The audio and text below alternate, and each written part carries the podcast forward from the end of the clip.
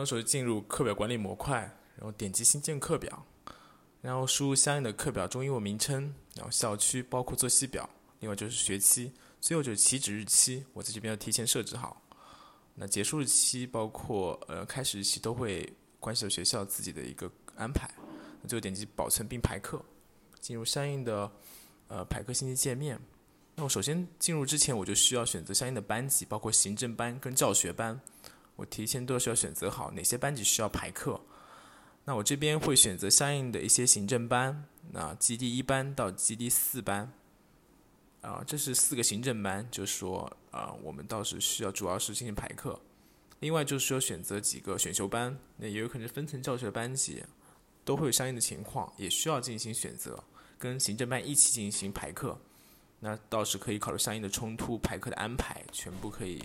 提前规划相应的问题。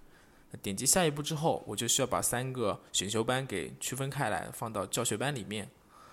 然后最后确认之后，点击确定，然后进入相应的界面。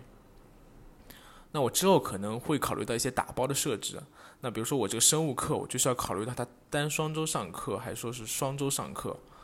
那我就先这门课点击单周，那说明它单周上课。然后另外，嗯。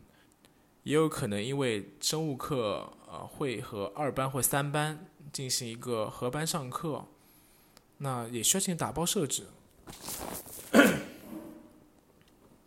然后生物课的老师，然后包括呃课时，然后另外就场地都需要在这边进行设置好。然后有些课程可能会有一个连堂课时存在，就是说连上两节，那我们在这边也可以提前设置好，比如说美术课。那它就变成三节课时，然后批量设置场地，呃，就方便老师们不需要挨个去点击场地，直接比如说我们基地一班就在二零六教室上课，那我所有的课程都放在二零六，然后就一下子已经设置完成，然后另外就点击保存。